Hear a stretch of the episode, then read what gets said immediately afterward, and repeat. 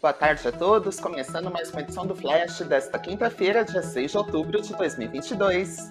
Estamos aqui ao vivo para te deixar ligadinho sobre as principais notícias do mercado financeiro.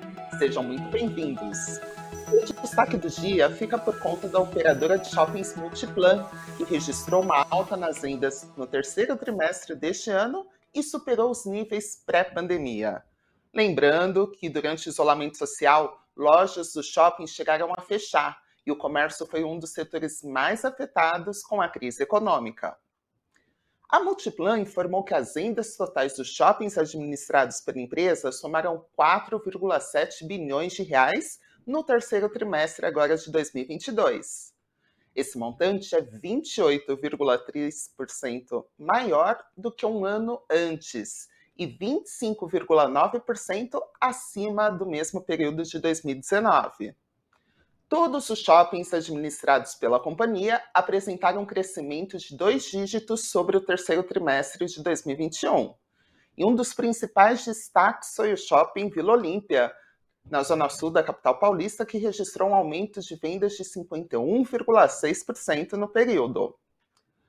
Outro destaque do aumento de vendas da Multiplan foi o Morumbi Shopping, também na zona sul da capital, que atingiu 605 milhões em vendas no trimestre, tendo uma alta de 42,5% em relação ao mesmo período de 2021, do ano passado, e de 36,2% sobre o terceiro trimestre de 2019.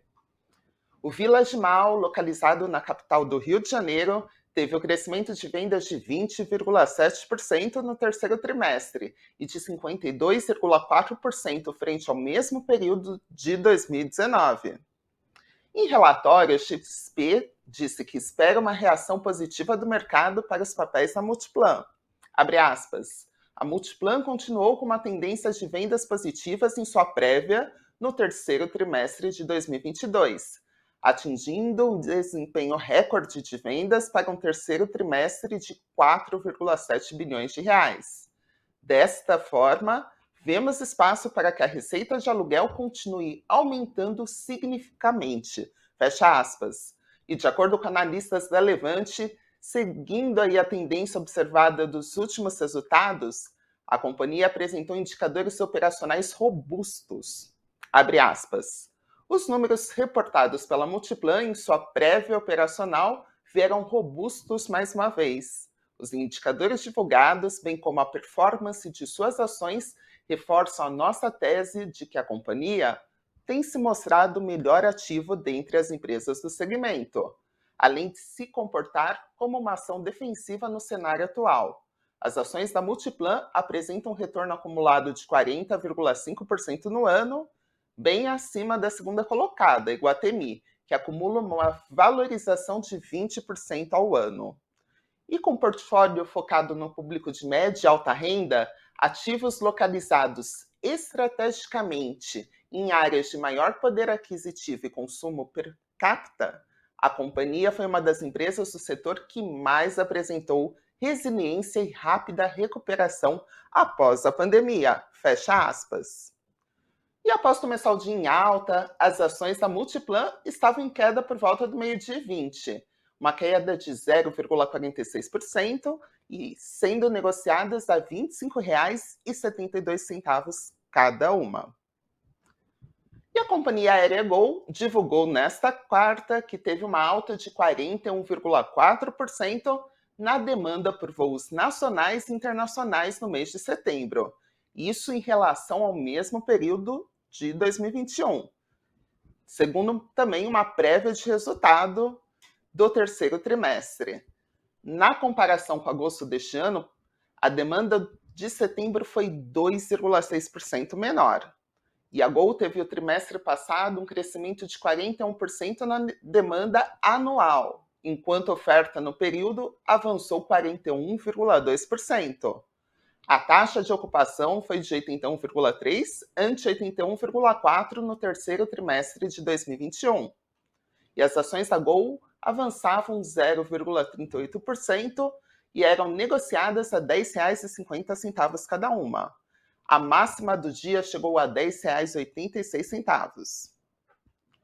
E a Porsche superou a sua ex-controladora Volkswagen nesta quinta-feira como a montadora mais valiosa da Europa.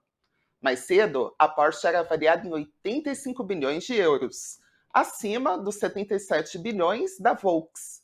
As ações da montadora de carros de luxo estavam em alta de 2,6% e eram negociadas a 90,28 euros.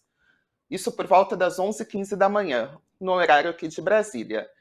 Enquanto as ações da Volks, desculpe, enquanto a Volks é, tinha uma valorização de 1,5% e as ações estavam cotadas a 131,5 euros.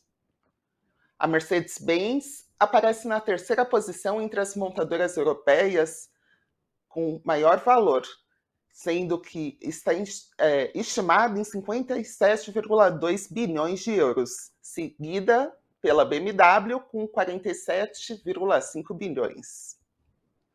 E a Polícia Federal deflagrou, deflagrou desculpe-me, nesta quinta-feira, uma operação contra uma organização criminosa suspeita de praticar fraudes bilionárias envolvendo a compra de criptomoedas no Brasil e no exterior. São cumpridos 20 mandados de busca e apreensão em cidades dos estados do Paraná, São Paulo, Rio de Janeiro e Santa Catarina. De acordo com a Polícia Federal, em janeiro de 2022, o Departamento de Segurança Interna da Embaixada dos Estados Unidos em Brasília informou que uma empresa internacional e seu principal gerenciador, um brasileiro residente em Curitiba, estavam sendo investigados por envolvimento em lavagem de capitais a partir de um esquema de pirâmide de investimentos em criptoativos. A organização criminosa movimentou no Brasil cerca de 4 bilhões de reais pelo sistema bancário oficial. E agora vamos ver como está o funcionamento do mercado financeiro nesta quinta. O Ibovespa, principal índice da Bolsa Brasileira, operava em alta. Nesta manhã, de 0,58%, estava aos 117.875 pontos. O dólar também tinha uma leve alta de 0,05% por volta das 11h50 da manhã, sendo negociado a R$ 5,18 cada um. E o Bitcoin também registrava uma alta de 0,95%, sendo comercializado a 20.104 dólares a unidade.